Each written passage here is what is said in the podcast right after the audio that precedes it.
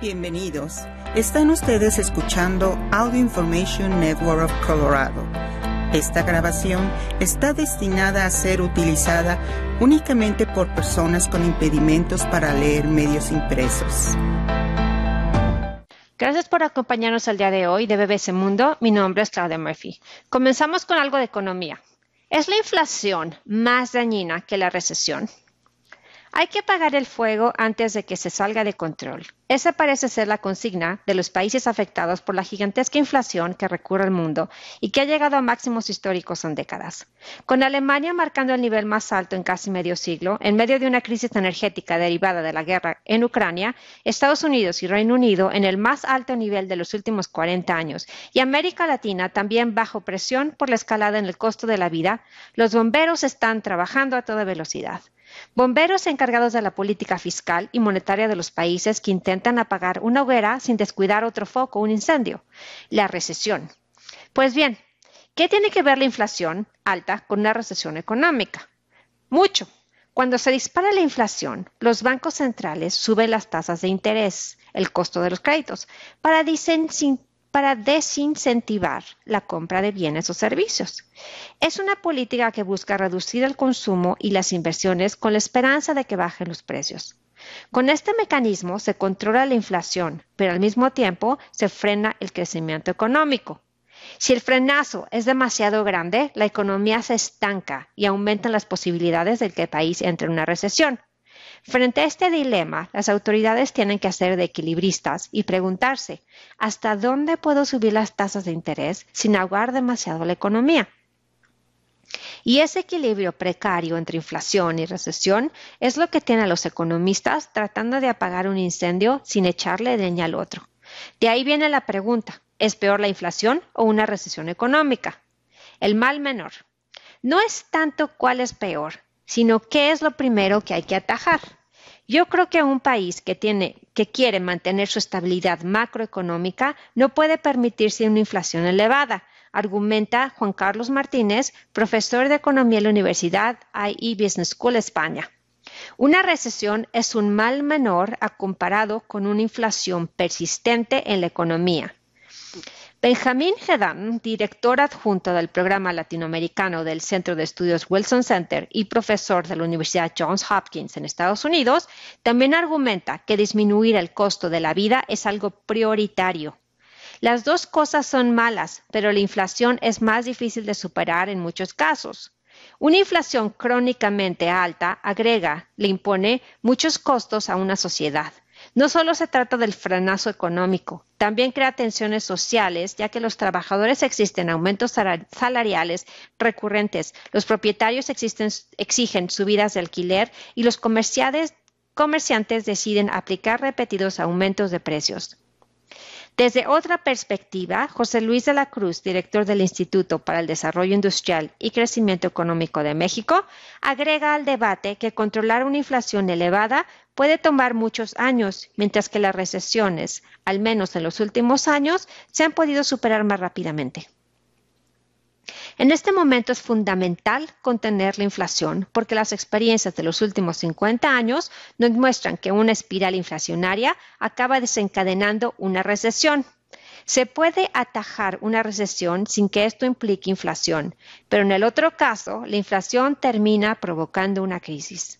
Estados Unidos, por ejemplo, está pagando el costo de un error, agrega, porque las autoridades dejaron pasar mucho tiempo antes de subir las tasas de interés para controlar el consumo y la inversión. De esta manera, la demanda siguió alta y los precios continuaron escalando, señala de la Cruz, sin que se eliminaran los incentivos para seguir gastando. Pero, ¿qué pasa en América Latina? Tal como está ocurriendo en otras partes del mundo, Latinoamérica también ha sufrido la ola inflacionaria. En países como Chile, la inflación se dispara un histórico 13.1%, la mayor en casi tres décadas, seguida por Brasil y Colombia, superando los dos dígitos, mientras países como Perú y México, donde la espiral inflacionaria es un poco menor, también han sufrido las consecuencias de precios que están dejando huellas aún más profundas en los sectores más vulnerables. Argentina, que sufre un problema crónico de inflación, tiene la herida abierta con un aumento anual del costo de vida de 64%. Ante este escenario, los bancos centrales de la región han aplicado históricos aumentos de las tasas de interés para tratar de sacarle la presión a la olla. En los buenos tiempos económicos, muchos gobiernos solían ponerse como meta inflacionaria un rango de entre el 2 y 4%. Pero ahora que el costo del crédito está disparado, estas metas se esfumaron, al menos por ahora.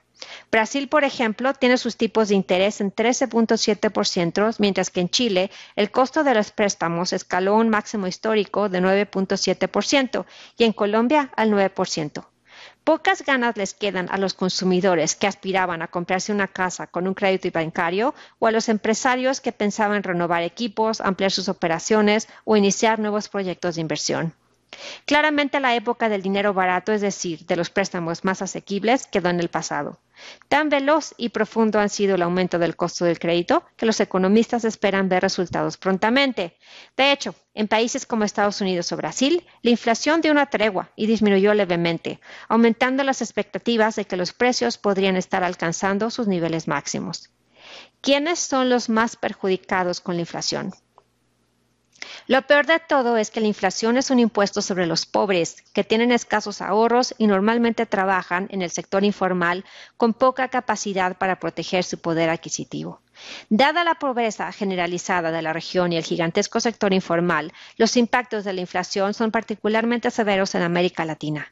En este sentido, las autoridades no han dudado en subir las tasas, especialmente por los episodios de escaladas de precios en Latinoamérica en las décadas pasadas es que dados los traumas pasados de la región con la hiperinflación y el deseo de conservar la credibilidad ganada con tanto esfuerzo de los bancos centrales, no sorprende ver medidas rápidas en muchos países para frenar los aumentos de precios. El debate en Estados Unidos. Si bien inflación y recesión son dos amenazas económicas de alto calibre, en Estados Unidos el debate se ha centrado en cuánto y qué velocidad la Reserva Federal, el equivalente al Banco Central en otros países, debe seguir subiendo las tasas para detener la escalada de los precios. Criticada por no haber actuado antes, la Fed se ha embarcado este año en una serie de subidas de los tipos de interés. Y como esas subidas le ponen un freno a la economía, la pregunta que muchos se hacen es si Estados Unidos caerá o no caerá en una recesión con todas sus letras, porque ya está atravesando lo que se conoce como una recesión técnica, equivalente a dos trimestres seguidos de contracción económica. Pero en Estados Unidos esos números rojos no representan una verdadera recesión, según los estándares que se utilizan en ese país. El árbitro que la define, por decirlo de alguna manera, es una organización independiente, la Oficina Nacional de Investigación Económica. En ella participan destacados economistas que se reúnen regularmente y analizan todas las variables que pueden incidir en un proceso recesivo. La definición que ellos utilizan está lejos de ser una fórmula matemática, una disminución significativa en la actividad económica que se extiende por toda la economía y dura más de unos pocos meses.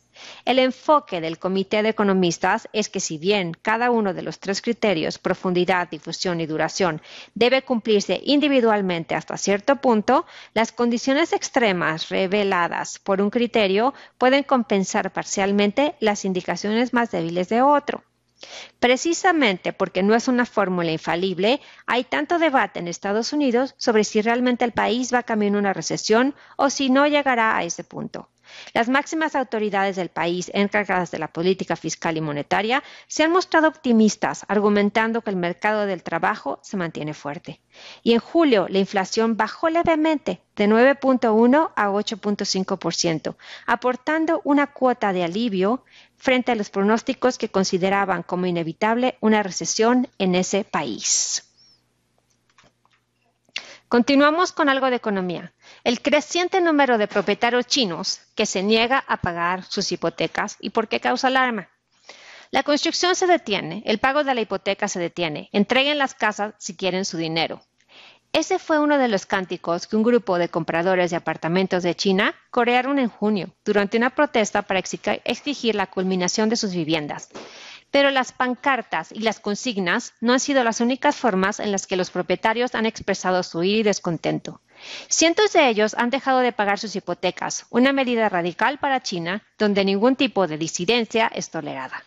Una joven pareja que se mudó a la ciudad de Shenzhou, en el centro de China, dijo a la BBC que tras hacer el pago inicial el año pasado, el promotor se retiró del proyecto y la construcción de su vivienda se paralizó.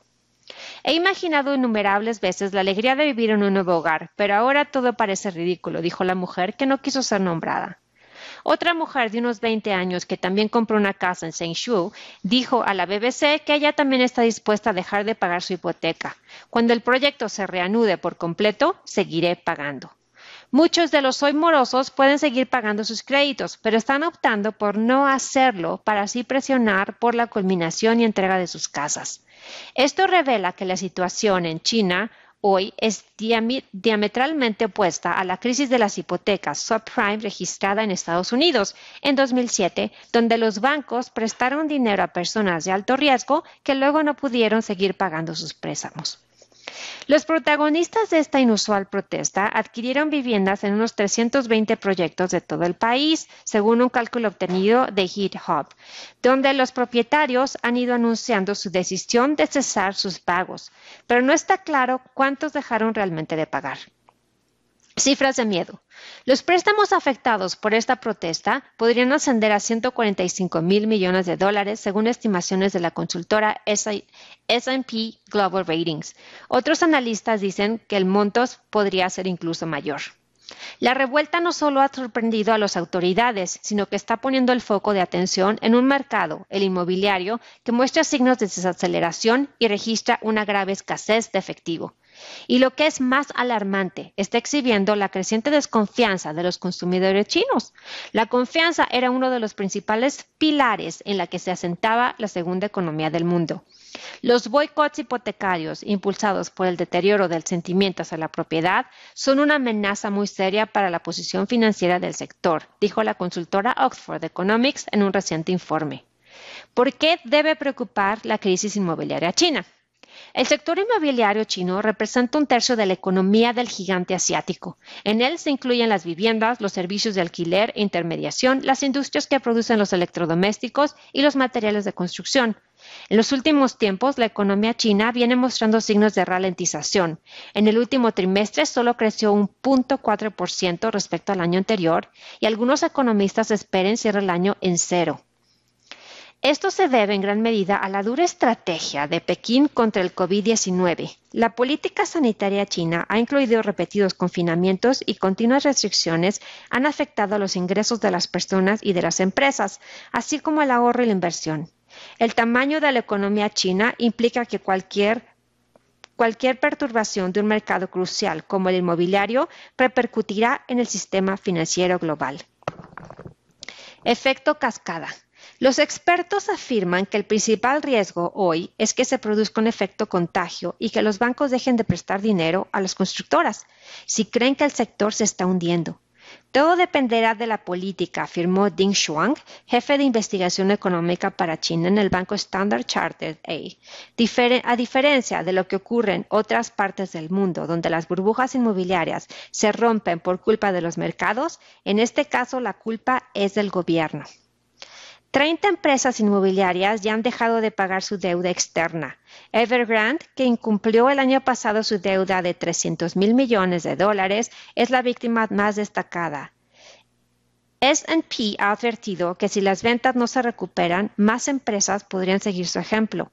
La demanda de viviendas tampoco está aumentando, ya que China está experimentando un cambio demográfico con la urbanización y el lento del crecimiento de su población. La cuestión fundamental es que hemos llegado a un punto de inflexión en el mercado de la vivienda en China, aseguró Julian Evans Pritchard, economista senior de China Capital Economics. ¿Cómo se ha llegado hasta aquí? El sector inmobiliario representa alrededor del 70% de la riqueza personal en China y los compradores de vivienda suelen pagar por adelantado proyectos que apenas están en planos y que no han comenzado a edificarse. Estas preventas suponen entre el 70 y el 80% de las ventas de viviendas nuevas en el gigante asiático, explicó Evans Pritchard, quien añadió que los promotores necesitan ese dinero porque lo utilizan para financiar varios proyectos a la vez. Pero muchos jóvenes chinos de clase media ya no invierten en inmuebles. probablemente por la debilidad de la economía, el aumento del desempleo y los recortes salariales. Y ahora el temor es que los promotores no terminen sus proyectos. Esto es parte del problema. Los promotores contaban con la entrada de nuevos fondos y esas nuevas ventas ya no se producen. Según el grupo bancario ANS, más de 220 mil millones de dólares en préstamos están vinculados a proyectos inacabados y el crédito, una importante fuente de liquidez en los años de bonanza, también se ha secado. En 2020, el gobierno chino introdujo las tres líneas rojas, medidas contables para limitar el volumen de los préstamos a los promotores. Esto cortó la financiación y la subsiguiente falta de confianza en el mercado también ha afectado a la disposición de los bancos a prestar a las inmobiliarias y constructoras. ¿Qué está haciendo el gobierno? Por un lado, Pekín está dirigiendo el problema hacia los gobiernos locales, los cuales están ofreciendo depósitos iniciales reducidos para la compra de casas, rebajas fiscales y subvenciones en efectivo a los compradores de viviendas y fondos de ayuda a los constructores. Pero esto tiene un costo, ya que las arcas locales se verán afectadas porque los promotores inmobiliarios comprarán menos terreno. Creo que es el momento de que el gobierno central y los reguladores intervengan, dijo Ding. El diario económico Financial Times informó recientemente de que China emitió 148 mil millones de dólares en deuda para ayudar a los promotores inmobiliarios y Bloomberg informó que los titulares de hipotecas podrían ser eximidos de tener que pagarlas sin que ello afecte a su récord crediticio. Oxford Economics afirmó recientemente que cualquier intervención gubernamental en el sector inmobiliario y de las infraestructuras puede suponer un respiro a corto plazo, pero no es ideal para el crecimiento de China a más largo plazo, ya que el gobierno y el sector financiero se ven obligados a ayudar a sostener una industria inmobiliaria improductiva y que fracasa. Además, no se trata solo de una crisis financiera.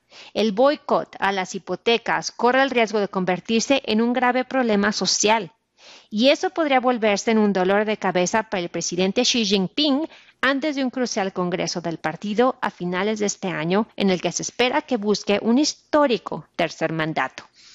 ¿Qué pasará después? Los analistas afirman que los 148 mil millones de dólares pueden no ser suficientes para rescatar al sector inmobiliario. Capital Economics estima que las empresas necesitan 444 mil millones de dólares solo para completar los proyectos paralizados.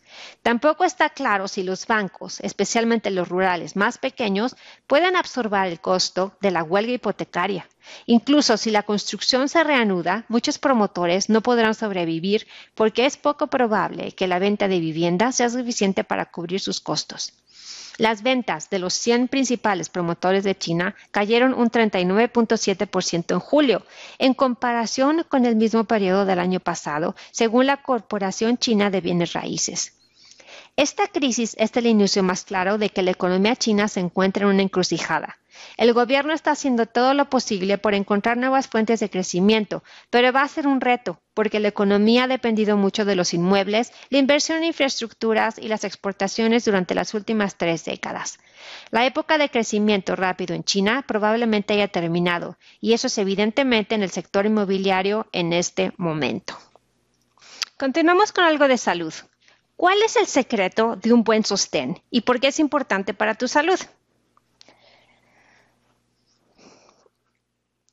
Es de uso cotidiano, se lleva desde temprana edad y sin embargo lo usamos mal y esto puede estar afectando a tu salud. Hablamos del sostén.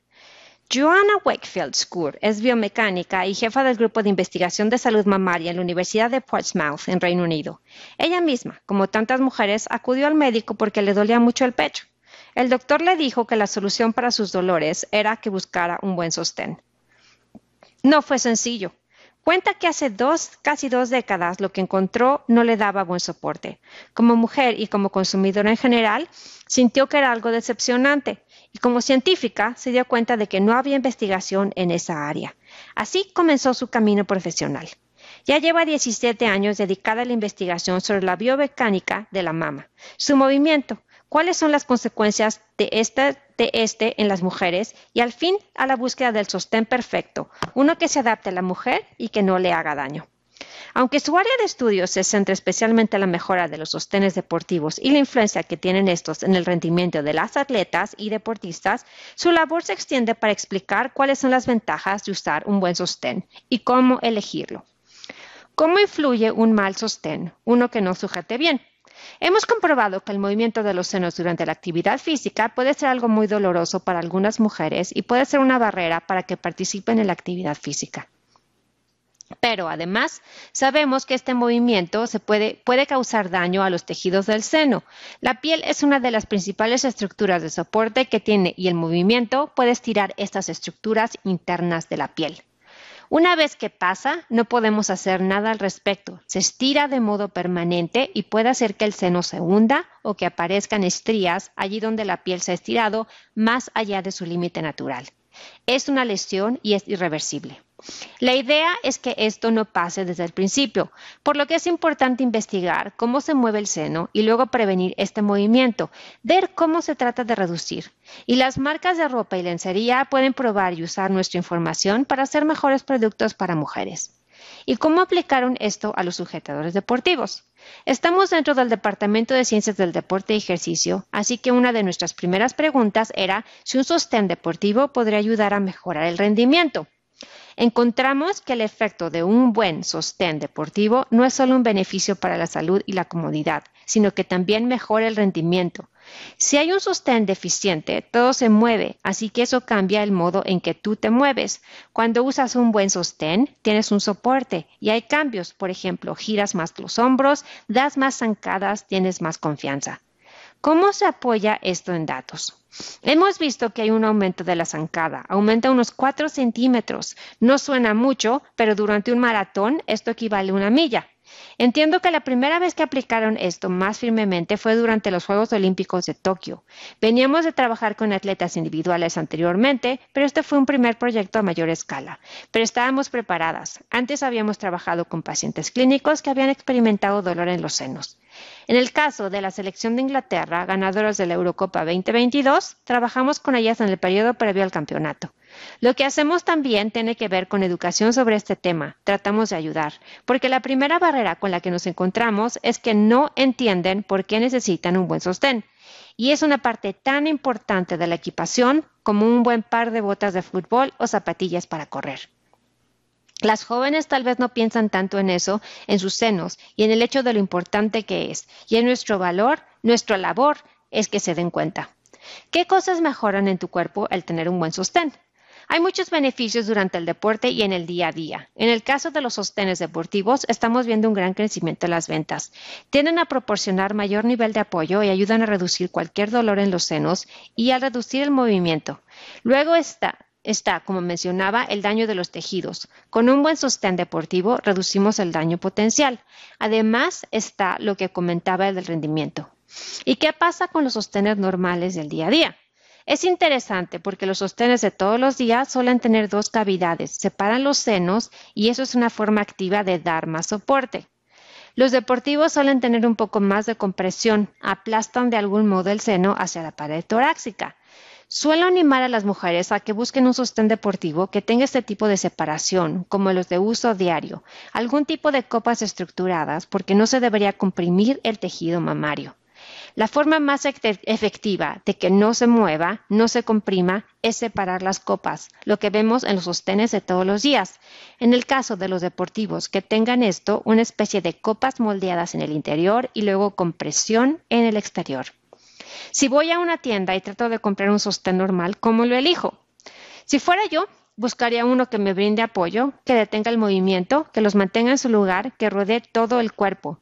La parte de abajo y que rodea la espalda, la tira donde se abrocha, tiene que ser firme, que se adapte bien, que no apriete, pero que si te mueves, se quede en su lugar es clave. Luego hay que evaluar el ajuste de las correas de los hombros, que tampoco apriete pero no se caigan las tiras, que se pueda meter un dedo o dos y que la parte central, la que está entre los pechos, se apoye sobre nuestra piel, que ni se hunda ni se quede elevado. Y el aro, de tenerlo, no debe asentarse sobre ningún tejido mamario. Pero la clave es buscar que la banda inferior se ajuste, se afirma y agradable. Con respecto al aro, hay muchos mitos de que es malo, ¿es así? La evidencia científica dice que no tiene implicaciones negativas para la salud siempre que se ajuste correctamente y no se asiente en ningún tejido mamario. Lo que hemos visto en nuestros estudios es que esto puede ayudar con el soporte porque brinda un punto de anclaje al cuerpo, así que da más apoyo al resto. En mi opinión, el aro es bueno siempre y cuando se ajuste correctamente. El cuerpo y en concreto los senos de una mujer cambian a lo largo del mes. Hay que cambiar de sostén según el momento del ciclo en que se está. Durante el ciclo menstrual, el cambio promedio de volumen de los senos en una mujer es mejor que el tamaño es menor que el tamaño de la copa, por lo que nuestro sostén habitual debería poder hacer frente al cambio promedio. Sin embargo, hay personas para quien sí es significativo. Si es así, las animaría a tener un sostén diferente para momentos distintos del mes. Sé que es más caro, pero es importante que lo hagan. Es mejor que lastimarse durante toda una semana al mes. ¿Qué pasa si se decide no usar sostén? ¿Es bueno, malo o no importa? Si ha disfrutado de este programa, por favor suscríbase a nuestro servicio gratuito en nuestra página web www.aincolorado.org o llamando al 303-786-7777.